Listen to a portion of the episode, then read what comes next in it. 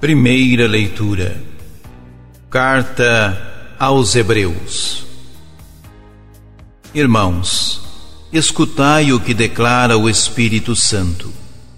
Hoje, se ouvirdes a sua voz, não endureçais os vossos corações, como aconteceu na provocação, no dia da tentação, no deserto, onde vossos pais me tentaram colocando-me à prova, embora vissem as minhas obras durante quarenta anos.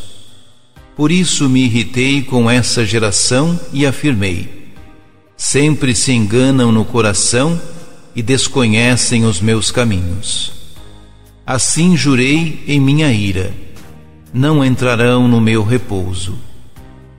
Cuidai, irmãos, que não se ache em algum de vós um coração transviado pela incredulidade, levando-o a afastar-se do Deus vivo.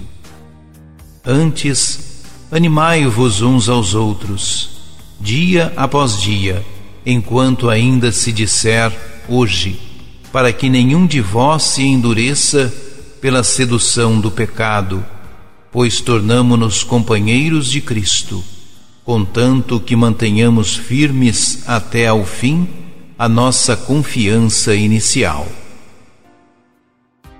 Palavra do Senhor.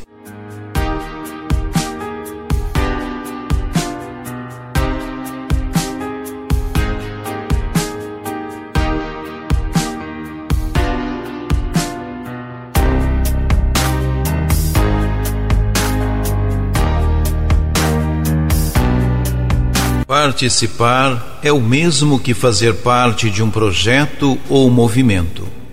Envolvem pessoas, compartilham das mesmas coisas, unem-se por uma mesma razão, sentimentos e opiniões.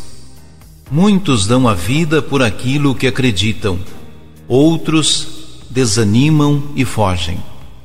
O autor de Hebreus está fazendo exortações ao povo de Deus a fim de que não perdessem a motivação na sublime tarefa de participar do reino de Deus. Não deviam colocar Deus à prova, não deveriam ser perversos de incredulidade e não deviam ficar endurecidos pelo engano do pecado. Toda uma história negativa foi lembrada quando o povo de Israel passou 40 anos no deserto e infelizmente muitos não chegaram à terra prometida nem ao descanso do Senhor. As exortações são pertinentes e necessárias para todos nós.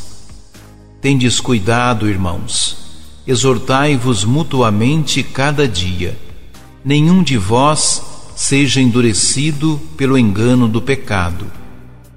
Há urgência de uma identificação estreita com o Cristo, que foi aquele que o constituiu, e também na manifestação e participação efetiva da causa de Cristo. Há uma proposta de conservação da confiança no Evangelho, a fim de estarmos integrados à causa de Cristo e participarmos ativamente da sua obra de salvação. A comunhão com Cristo depende da constância ou permanência de nossa fé em Cristo desde agora até o fim. Somos participantes com Cristo a menos que retenhamos até o fim a nossa confiança. Nós somos irmãos na fé e parceiros dele na condição de continuarmos nesta jornada. A confiança que desde o início tivemos pode ser o chamado à santidade e à esperança da glória futura dada no batismo.